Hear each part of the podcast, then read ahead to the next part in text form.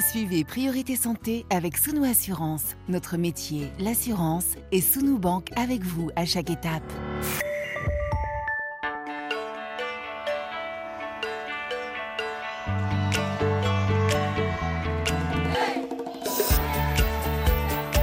Priorité Santé. Caroline Paré. Bonjour à toutes et à tous. L'actualité est faite d'événements, de chiffres, de disparitions, mais aussi de découvertes. Et au nombre de ces découvertes scientifiques, celle qui nous intéresse aujourd'hui appartient au domaine de la santé. Il s'agit de l'annonce à la mi-décembre dernier du premier médicament conçu à partir du système d'édition du génome CRISPR et de son autorisation par l'Agence européenne du médicament. Je ne sais pas si vous êtes comme moi, mais dans ce que je viens de dire, un certain nombre de noms, de notions méritent vraiment d'être expliqués. D'autant plus que ces recherches et cette autorisation concernent une maladie dont nous parlons régulièrement dans cette émission, puisqu'il s'agit de la drépanocytose. D'où l'importance qu'au-delà de l'annonce, on puisse comprendre quelles sont les réelles perspectives offertes par cette innovation, non seulement pour la recherche, bien sûr, mais peut-être surtout pour les patients.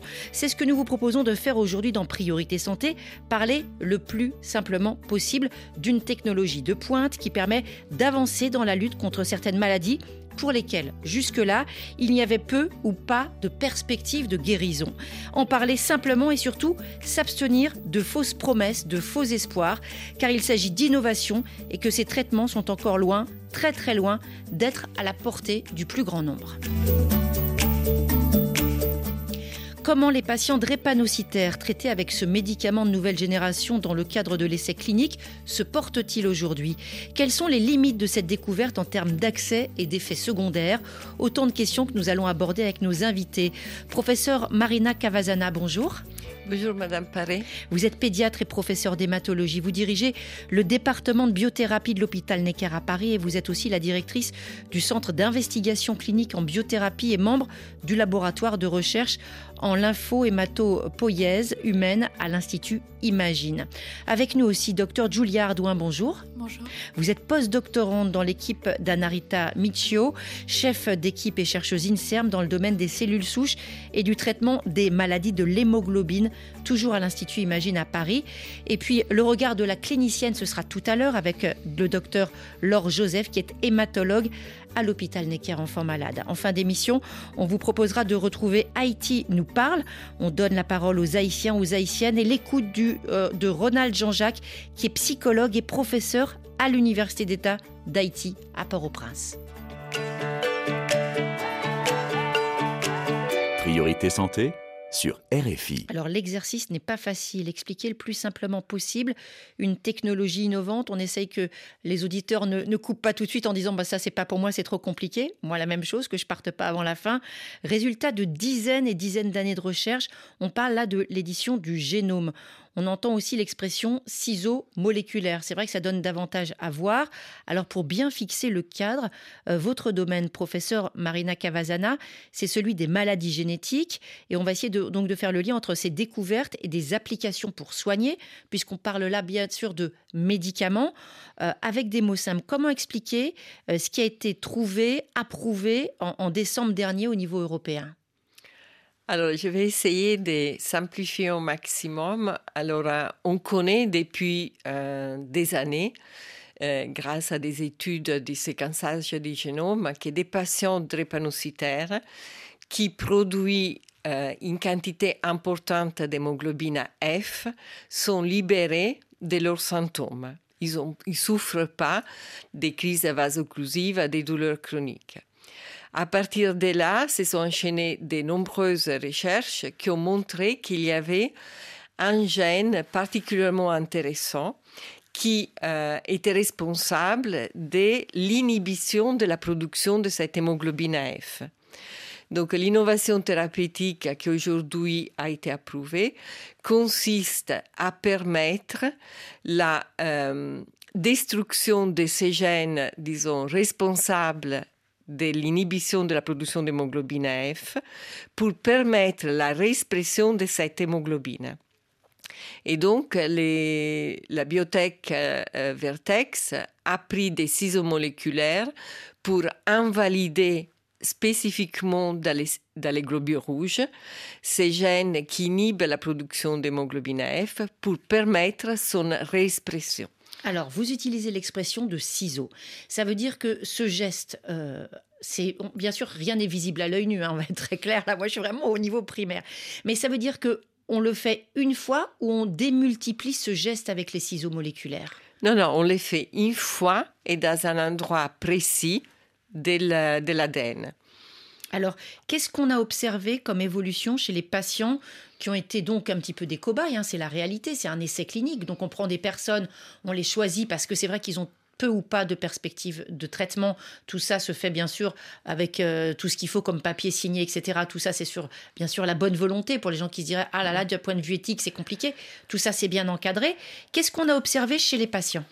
Alors, D'abord, est-ce que je peux vous reprendre juste Je sais que le cobaye, ça passe jamais. Non, ça, ça passe pas. non, parce qu'en réalité, ces essais cliniques, pour tous ceux qui nous écoutent, sont encadrés hmm. des, des, études précliniques très poussées chez l'animal et des fois chez l'animal de différentes espèces, et que donc, quand ils arrivent chez l'homme, euh, la, on euh, mesure les bénéfices-risques et cette balance est déplacée vers les bénéfices cliniques. Chez tous les malades qui ont reçu des cellules souches corrigées génétiquement au laboratoire, on a observé une production euh, significative euh, égale à 50% du contenu total d'hémoglobine des globules rouges des hémoglobines F. Mm. Donc ces globules rouges deviennent, portent pour 50% l'hémoglobine F qui est la nouvelle hémoglobine thérapeutique et pour 50% de, son contenu, il y a encore de l'hémoglobine S. Quand on dit qu'ils ont reçu le traitement, c'est sous forme d'injection? C'est une, une, injection intraveineuse des cellules souches génétiquement modifiées qui viennent du même patient.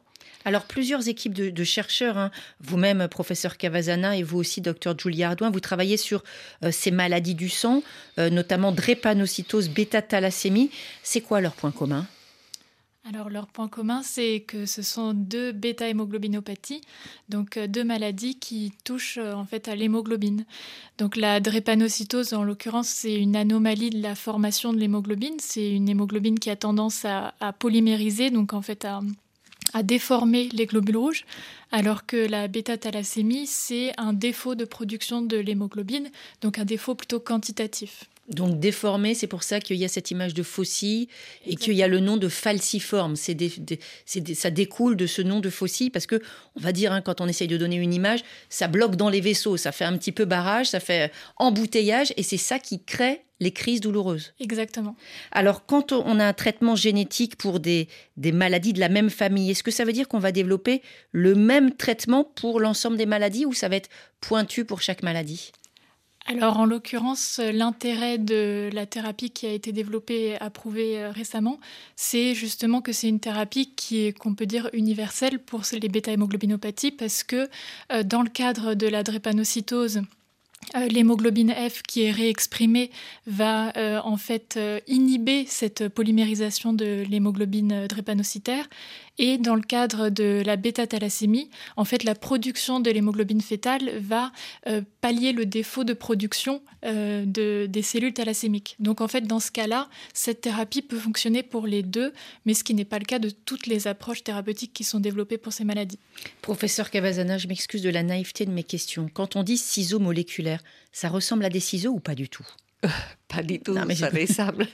C'est plutôt euh, la c'est une protéine qui s'appelle Cas9 qui fait l'action de couper, euh, euh, de faire deux cassures, on appelle ça des cassures double brin de l'hélice de l'ADN, pour pouvoir euh, obtenir euh, l'effet euh, qu'on a décrit tout à l'heure.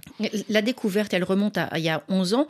Est-ce qu'on peut dire que c'est un temps plutôt court pour la recherche entre cette découverte de ces ciseaux et l'application thérapeutique aujourd'hui?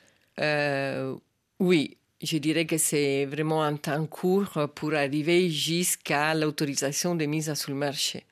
Est-ce qu'il y a par rapport là, on parle de, vous disiez la firme Vertex, donc c'est américain.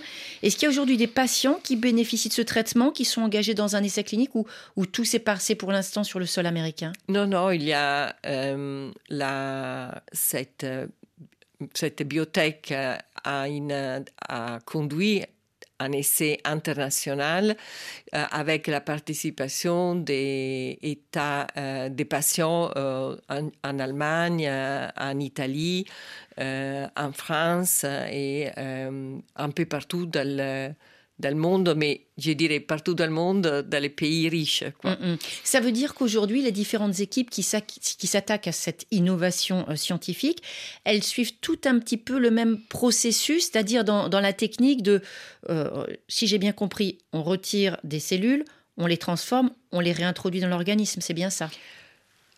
Très, très... Euh, Très, très simplement, c'est ça, mais en réalité, chaque étape est très compliquée, mm. y compris l'étape des euh, recueils des cellules souches des malades. C'est pas si simple que ça de les récolter. Après, les cellules, effectivement, sont expédiées dans un laboratoire dit centralisé, de façon que la, les disons, l'intervention sur ces cellules soit identique pour tous euh, les patients traités et respédiée au lit du malade. Est-ce qu'avant d'enclencher ce type de traitement, l'organisme du patient doit être préparé? Alors, euh, l'organisme du patient doit être préparé juste avant qu'il reçoive l'injection des cellules génétiquement modifiées. Mm. Il reçoit en euh, quatre doses de chimiothérapie qui ont le but de euh, détruire au maximum les cellules souches malades pour permettre aux cellules génétiquement modifiées de prendre la place. Est-ce qu'on peut dire qu'elles remplacent les cellules défaillantes? Oui, elles remplacent euh, les cellules défaillantes qui, qui vont être éliminées par cette court euh, traitement par chimiothérapie. Dans les articles que j'ai lus en préparant cette émission, j'ai vu que beaucoup employaient une comparaison avec une greffe mais au niveau des cellules, c'est correct Oui, c'est correct. On parle toujours des greffes des cellules souches. Dans le cas d'un donneur euh, de la fratrie, par exemple, compatible, on parle des greffes allogéniques qui hmm. viennent de quelqu'un d'autre. Et dans le cas de la thérapie génique, on parle des greffes autologues, euh, basées sur l'utilisation des cellules souches du patient.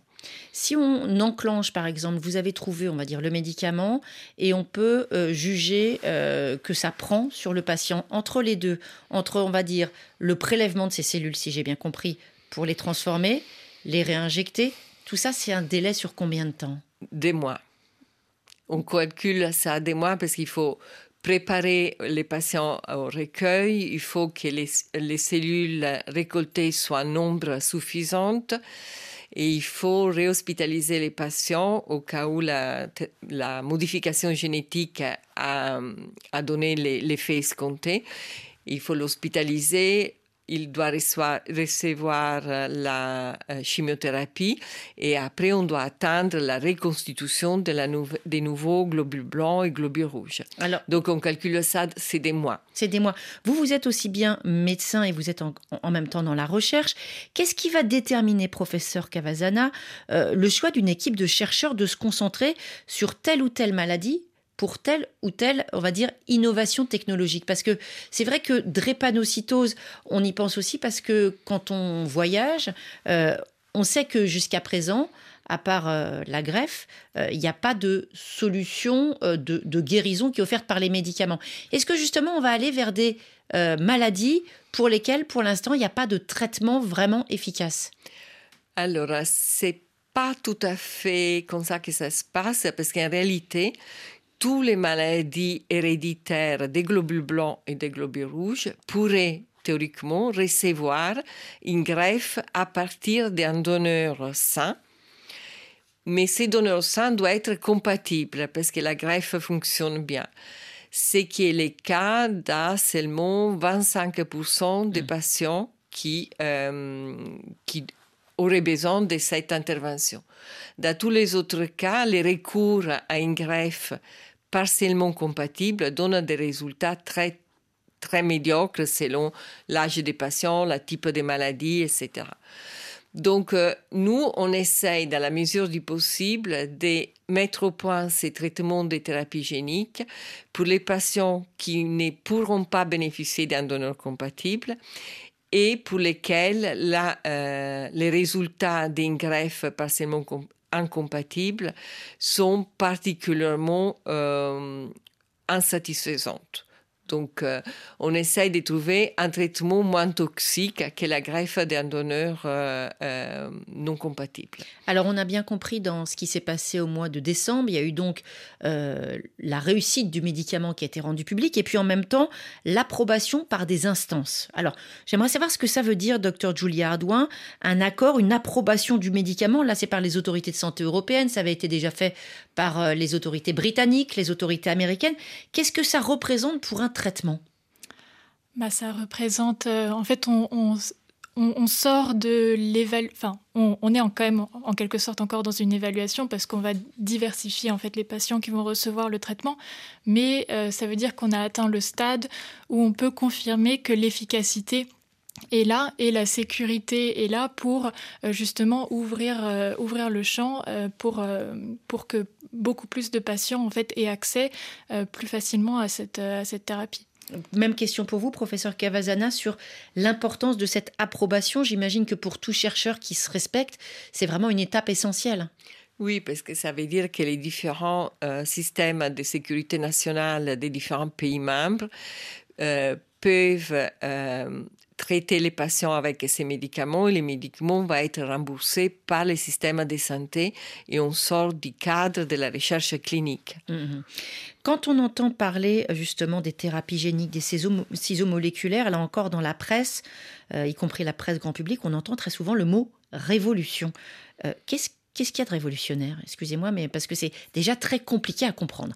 Alors, euh, c'est pas pour autant qu'on n'en parle pas, c'est important d'expliquer. Mais en quoi est-ce que c'est révolutionnaire du point de vue scientifique et en particulier du point de vue de la santé?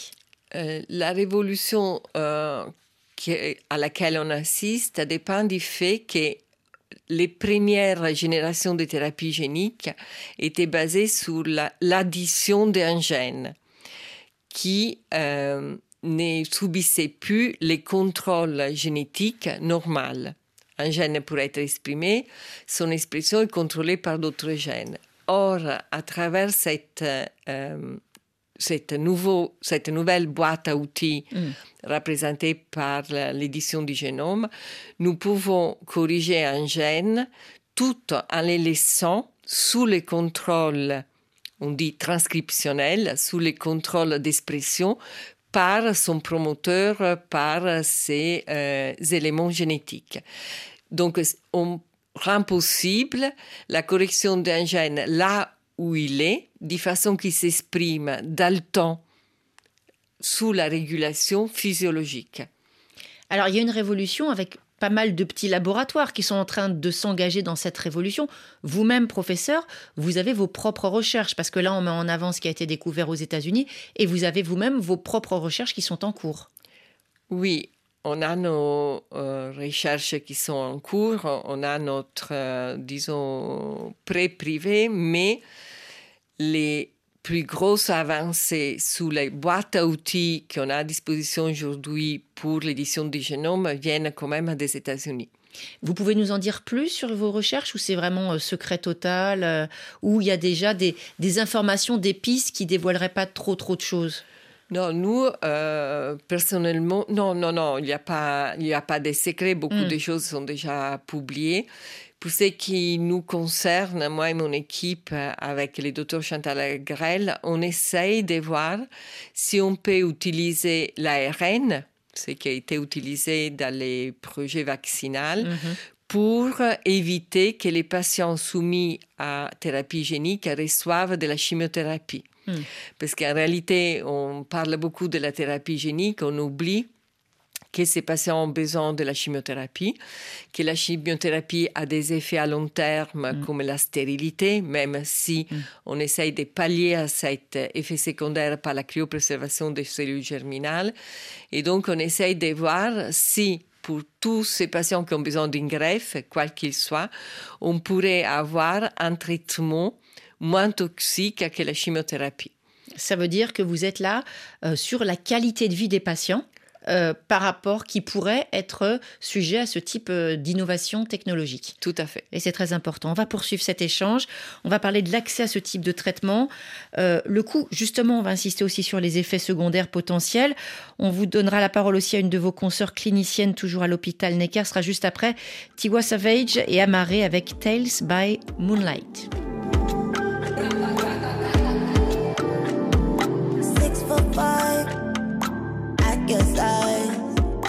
I've been shy.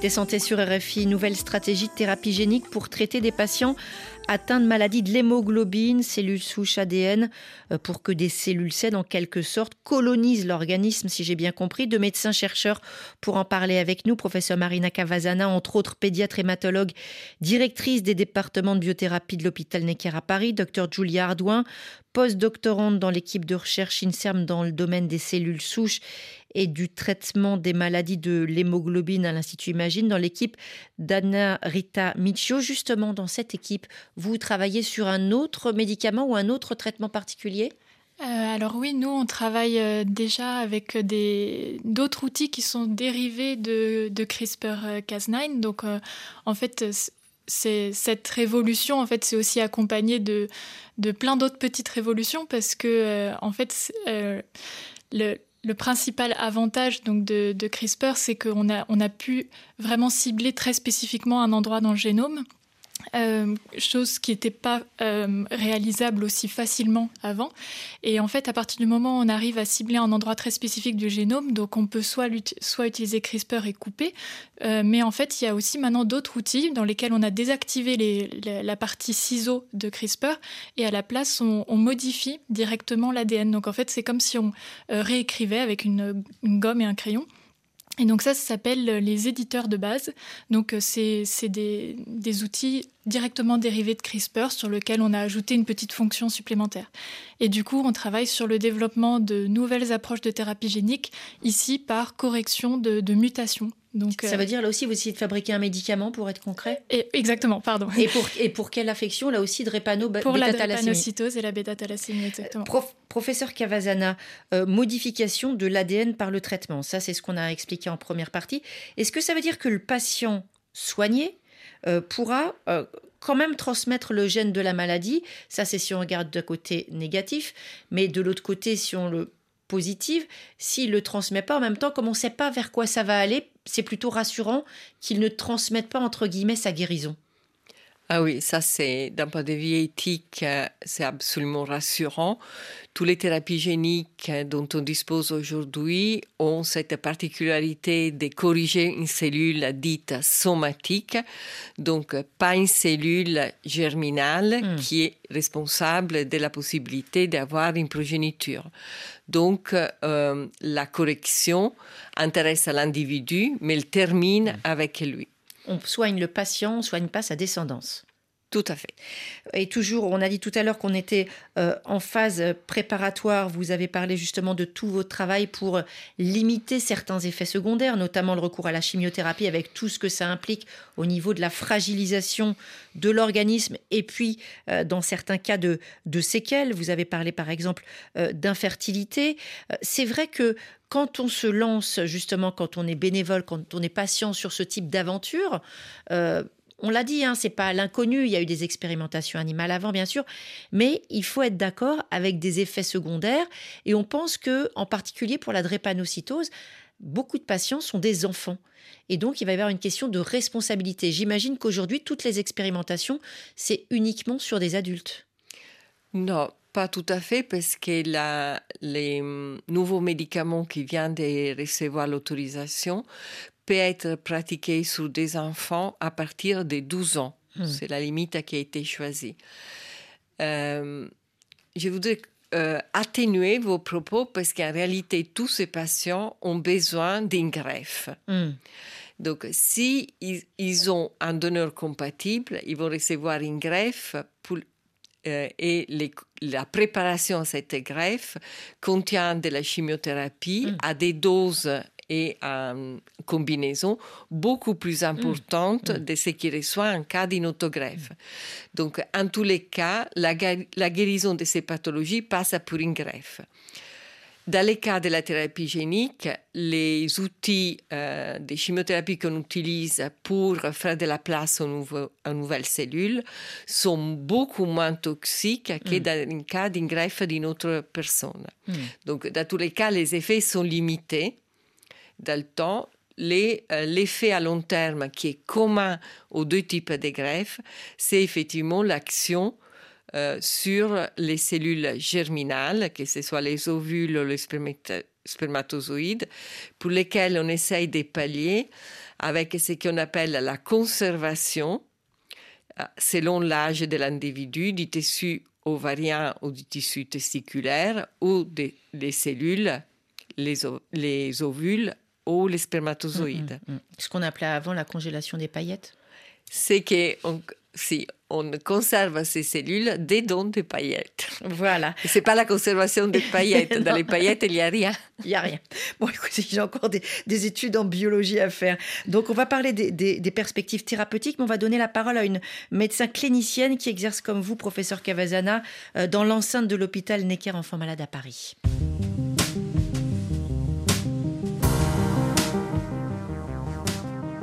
Docteur Laure Joseph, bonjour. Bonjour. Vous êtes spécialiste de la drépanocytose, hématologue à Necker. Et depuis le début de cette émission, on parle de recherche, on essaye de cerner, euh, d'expliquer le plus simplement possible les stratégies génétiques et toutes ces avancées de la recherche. Alors, on va parler avec vous de la façon dont cela se traduit au quotidien pour les patients. Et euh, même si vous travaillez à Necker, hein, qui s'appelle Hôpital Enfants Malades, eh bien vous, vous exercez auprès des adultes. On parle d'une découverte récente, donc l'application, ce ne sera pas immédiat. Est-ce que déjà les patients vous posent des questions sur ce traitement innovant? Alors oui, depuis plusieurs années, hein, ils me parlent spontanément de la thérapie génique euh, grâce aux informations sur Internet et aussi euh, du fait des activités de recherche de Necker tournées vers la thérapie génique. Donc les patients nous posent des questions auxquelles on répond au cours d'entretiens dédiés euh, depuis plusieurs années maintenant. On imagine qu'ils vont se renseigner, on va dire, sur les médias, sur Internet. Est-ce que parfois vous constatez que ces personnes, hélas, arrivent avec de faux espoirs? Oui, assez fréquemment, parce qu'ils s'imaginent que c'est une thérapie qui est un peu on-off, c'est-à-dire on est malade et on ne l'est plus du jour au lendemain, hmm. sans imaginer que c'est un process long et également assez lourd en termes de conséquences euh, physiques pour le patient. Est-ce que ça veut dire que nous, médias, on devrait en parler différemment, on devrait peut-être être beaucoup plus prudent d'une certaine façon, oui, je pense, parce que c'est euh, effectivement une responsabilité des médias de bien préciser que ce traitement ne va pas être accessible à tous les patients qui ont une drépanocytose, et pour le moment en tout cas, seulement pour les formes sévères du fait euh, de la lourdeur du traitement. Pourtant, la recherche fait des progrès incroyables. Alors c'est un petit peu un exercice d'équilibriste à la fois de mettre en avant ces progrès de la recherche, hein. on a franchi des pas extrêmement importants, mais en même temps de dire aux patients allez-y doucement, c'est pas pour tout de suite et c'est peut-être même pas du tout pour vous.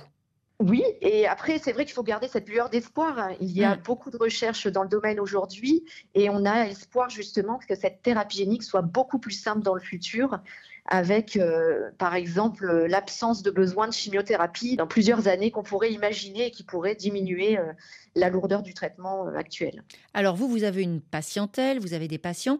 Est-ce que d'ores et déjà, même si ce n'est pas pour demain, vous savez qui, parmi ces patients, pourrait être éligible à ce type de traitement?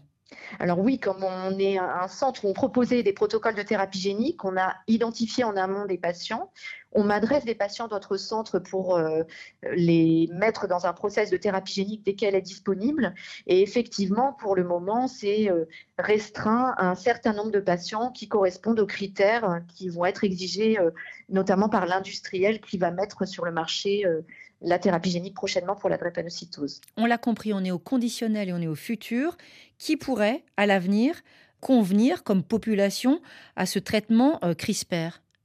Alors aujourd'hui, ce qu'on imagine, parce que je n'ai pas encore euh, le mm. texte réglementaire, mais que ce seraient les patients qui ont été traités euh, dans le protocole de, de thérapie, c'est-à-dire des personnes âgées entre 12 et 35 ans qui ont une drépanocytose sévère qui aujourd'hui est définie comme étant résistante au traitement actuel avec persistance de crise au moins deux par an dans les deux dernières années hospitalisées exactement. Ça veut dire que ce sont des personnes qui ne répondent pas aux médicaments, à l'hydroxyurée, c'est ça, et également qui ne sont pas éligibles à une transplantation de moelle osseuse, si je ne me trompe pas? Tout à fait. Si les patients sont éligibles à une greffe de moelle qu'on appelle euh, géno-identique, c'est-à-dire avec un donneur qui vient de leurs frères et sœurs et qui est 100% identique avec eux. Si malheureusement ils n'en ont pas dans leurs frères et sœurs d'un donneur compatible, eh bien ils sont éligibles à la thérapie génique. On imagine, hein, quand on connaît le coût de ce type de traitement au futur, encore une fois, qu'il va peut-être y avoir des freins financiers. Est-ce qu'il y aura justement, là on est aussi dans l'éthique, des personnes à qui on dira non, c'est pas possible parce que finalement on n'a plus le financement? Alors, je ne peux pas me prononcer avec certitude sur cette question, mais le fait qu'il va y avoir une problématique financière, c'est certain. Étant donné que les prix aujourd'hui qui circulent, hein, ce serait autour de 2 millions d'euros. Euh, même si je n'ai aucune certitude, bien sûr, parce que ce n'est pas encore établi, mais aux États-Unis, c'est plus de 2 millions de dollars aujourd'hui, cette thérapie. Et donc, on imagine bien que traiter des centaines de patients euh, par an avec euh, ce coût, ça va poser un problème en termes de santé publique, d'autant que le coût ne concerne qu'uniquement le traitement de la poche des cellules souches par l'industriel mais ne prend pas en compte l'hospitalisation, le bilan en amont, le recueil des cellules souches, etc. etc. Et ça, ça dure des mois. Hein Tout à fait. Donc là aussi, tous les frais d'hospitalisation, c'est quelque chose d'absolument énorme. On parle, on l'a compris, de thérapie au futur. On va revenir au présent, si vous le voulez bien, vous qui êtes médecin, vous qui soignez des gens tous les jours. Aujourd'hui, pour le plus grand nombre, pour le très grand nombre, quel est pour vous le traitement le plus approprié et accessible pour la drépanocytose? Ça reste l'hydroxyurée, le meilleur traitement aujourd'hui. On doit le proposer à nos patients drépanocytaires qui ont euh, certains critères et qui doivent bénéficier de ce traitement, sachant qu'aujourd'hui, en pédiatrie, on le donne de plus en plus en prévention des complications, même si euh, l'enfant va bien au moment où on débute le traitement. Et c'est vrai que si on le donne aujourd'hui à beaucoup d'enfants en France, c'est parce qu'on a une couverture santé, parce qu'on a un bon système de santé dans ce domaine bien spécialisé, une accessibilité à ce médicament, l'hydroxyurée. Et il faut encore travailler, persévérer, parce que l'essentiel des patients vit aujourd'hui en Afrique subsaharienne. Et pour eux, eh bien, ce n'est pas évident de payer ce médicament. Ah oui, je suis complètement d'accord. C'est vraiment une énorme affaire euh, aujourd'hui auprès des autorités publiques mondiales afin d'améliorer l'accès au traitement en Afrique. On sait que c'est à peu près 15 euros par mois un traitement par hydroxyurée pour un patient drépanocytaire. Donc ça reste malgré tout abordable euh, s'il y a une volonté d'État de le mettre en place. À qui porter ce plaidoyer justement pour un meilleur accès et une meilleure connaissance de cette maladie et du traitement qui peut fonctionner? Alors, euh, il y a, je pense, un travail de formation auprès des soignants euh, qui travaillent en Afrique, parce que c'est vrai qu'il y a encore dans certains pays une méconnaissance malgré tout de la drépanocytose. Donc il y a un travail qui est fait euh, par euh, différents collègues avec des DU euh, qui permettent de diffuser l'information et d'améliorer la prise en charge. Et puis surtout, je pense qu'il y a un gros travail dans chaque pays avec le développement de politiques de santé publique afin de permettre à la majorité des patients d'avoir accès à ce traitement à moindre frais. Et d'améliorer l'accès aux soins. Un grand merci à vous, hein, docteur Laure Joseph. Merci d'avoir répondu aux questions de priorité santé. Merci beaucoup. Au revoir. Cette question clé de l'accès au traitement, il y a une dimension éthique aussi. Hein. Docteur Julia Ardouin, quand on a justement cette problématique, une maladie qui n'est pas forcément connue par le plus grand nombre, mais qui est très bien connue euh, dans certains milieux, dans certaines régions du monde, il y a un traitement, il n'est pas accessible. Et puis vous, vous cherchez quelque chose euh, d'extrêmement complexe, d'extrêmement pointu, avec bien sûr quelque chose de curatif. Donc c'est quelque chose qu'espèrent tous les patients.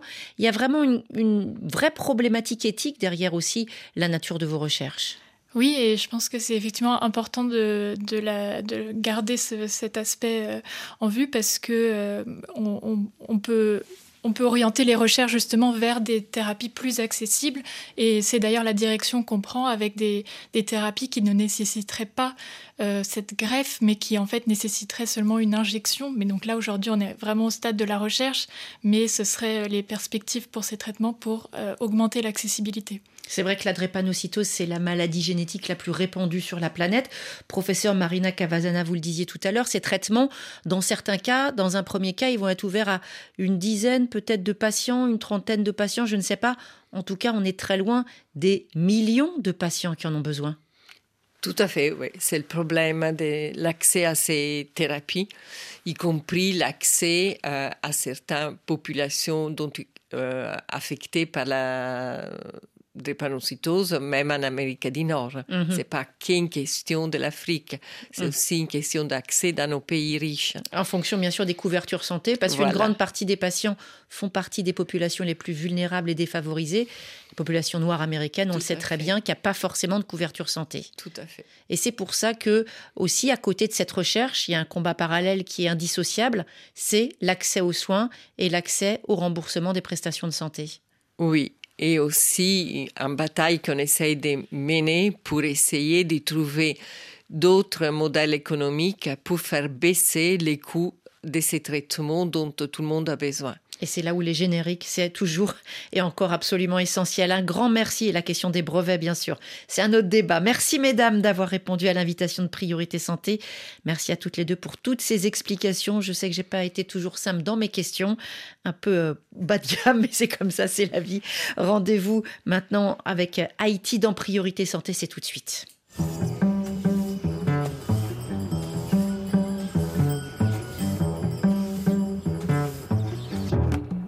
RFI à Cap-Haïtien, 100.5 FM. C'est le moment de retrouver Haïti nous parle, notre séquence dédiée à la santé mentale en Haïti. Prendre la parole et écouter un rendez-vous à retrouver un mardi sur deux dans Priorité Santé. Notre cinquième rendez-vous donc aujourd'hui pour entendre, comprendre le ressenti des habitants, des Haïtiens, des Haïtiennes. Caraïbes meurtries au cœur, insécurité quotidienne, trouver les mots pour raconter cette vie dans l'incertitude et l'écoute d'un professionnel de la santé mentale. Haïti nous parle, ça commence en musique.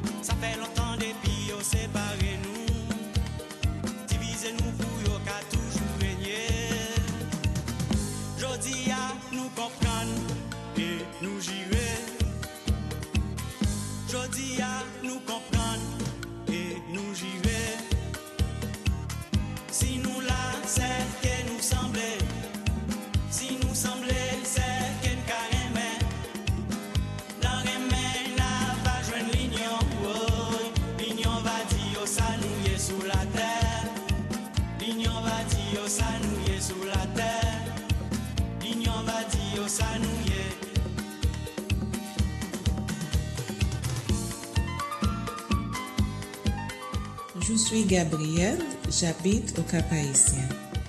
Bonjour Gabrielle. Bonjour Caroline. Cette chanson de John Steve Brunache, euh, lui aussi a connu l'exil de sa terre haïtienne, quittait ici donc.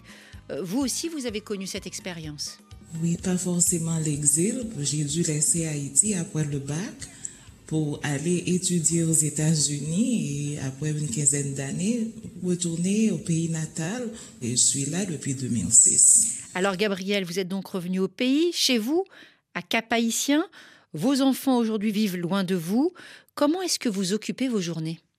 Oh, mes journées sont vraiment occupées par le travail dans le secteur de développement communautaire, parce que je suis la fondatrice et présidente d'une organisation, Songer Haïti en créole, c'est se souvenir d'Haïti, parce que la façon dont on vit en Haïti est, révoltante.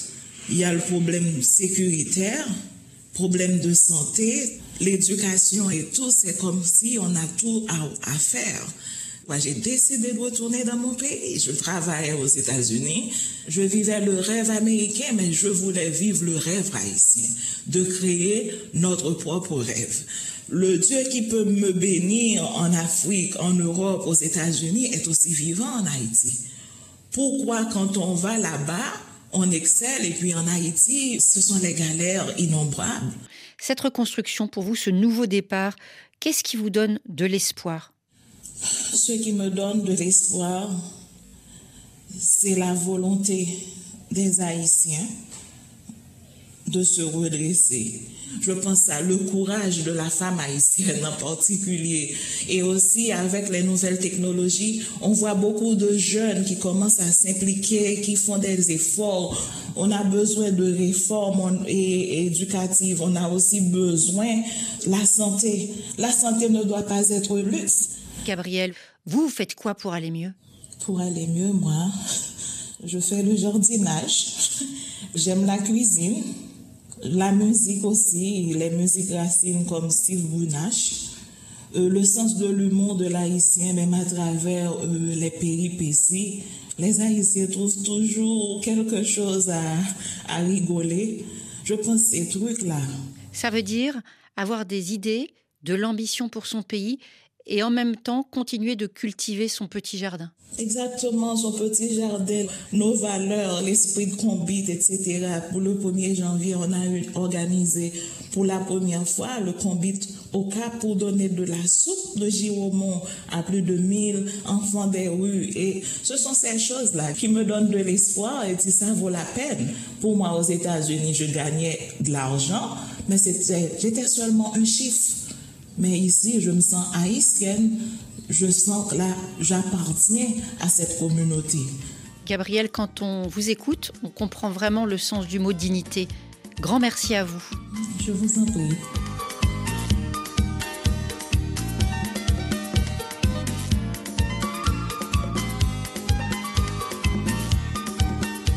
Gabriel nous parle et un psy pour entendre, pour écouter, spécialiste de la santé mentale attentif à son écoute. C'est vous, Ronald Jean-Jacques, bonjour. Bonjour, Caroline. Alors, on vous retrouve à Port-au-Prince, où vous êtes psychologue et professeur à l'Université d'État d'Haïti. Gabrielle, elle est bien décidée à vivre son rêve haïtien, ne pas se laisser abattre. En fait, c'est vraiment une femme qui refuse la fatalité. Ah non, c'est évident. Hein c'est évident quelqu'un qui avait laissé le pays, qui a fait des études aux États-Unis, qui a eu une carrière plus de 15 ans aux États-Unis et qui a décidé manifestement de retourner dans son pays pour se construire son rêve haïtien. Vous savez, c'est exceptionnel et vous savez, il y a, il y a de plus en plus d'Haïtiens, d'Haïtiennes qui le font qui ont été se former, qui ont eu des entreprises, qui ont même réussi, qui ont gagné beaucoup d'argent et qui décident de retourner en Haïti pour offrir leur expertise, leurs compétences, leurs moyens, leur argent à la population dans des projets sociaux, communautaires et dans les différentes villes du pays. Au Cap Haïtien pour la situation de Gabriel, mais il y en a pas au Prince, il y en a dans toutes les villes de ce pays. Et c'est vraiment une femme qui est dans l'action hein, et dans l'organisation. Elle s'appuie sur les forces vives du pays, notamment les femmes et la jeunesse.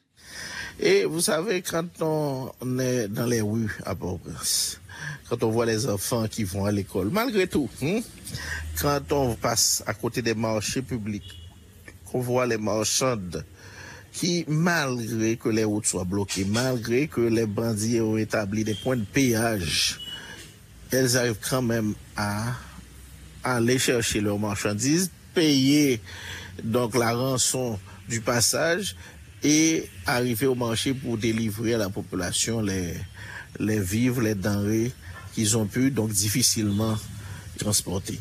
Et quand vous voyez ça, vous voyez la vie, hein, vous voyez l'espoir, vous voyez que de toute façon, ce n'est, ce n'est qu'une parenthèse. Toute l'insécurité, toute la panique, toute l'angoisse que la population vit ces derniers temps. Il faut être quand même très très courageux. Hein. On l'entend chez Gabrielle aussi. Euh, d'un côté, il y a ses grandes aspirations, tous ses projets, et puis en même temps, elle n'oublie pas les petits plaisirs du quotidien. Forcément. Non, mais vous savez, pour survivre aussi, que ce soit les gens de la population, les gens qui entreprennent autant d'activités, qui font autant du social, les professionnels, ou tout le monde, même à l'église, on en fait. Dans les quartiers populaires, il y a des activités qui aident les gens à faire face.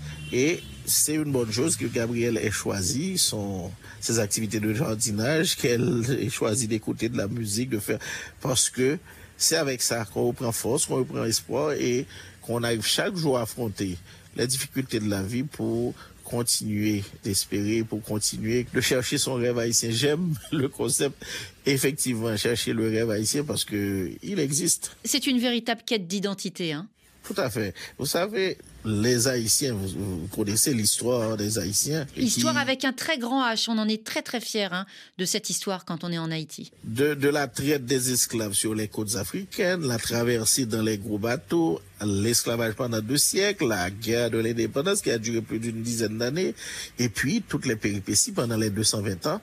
Mais nous sommes un peuple qui voulons vivre nous sommes un peuple qui voulons construire un avenir meilleur pour nous-mêmes, pour nos enfants, pour nos familles. Et nous voulons aussi dire au monde que ce peuple-là qui a fait la guerre de l'indépendance peut aider l'humanité à atteindre les grands idéaux, les grands objectifs de l'homme, de l'individu humain, de l'humanité ne pas perdre de vue son idéal. Gabriel nous parle. Un grand merci à vous, Ronald Jean-Jacques, et à très bientôt. Et nous avons besoin de vous pour faire vivre ce moment d'échange. Hein. Alors, vous qui nous écoutez à, à Saint-Marc, au Gonaïve, à Cayenne ou à Montréal, contactez-nous sur Facebook. On vous donnera la parole dans Priorité Santé.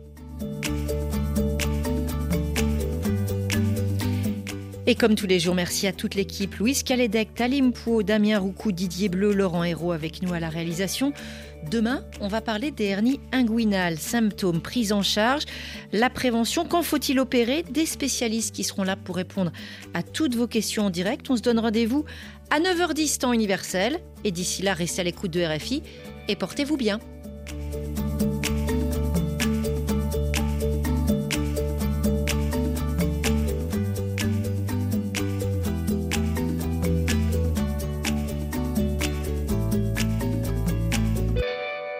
Priorité Santé avec Sounou Assurance. Notre métier, l'assurance, et Sounou Banque avec vous à chaque étape.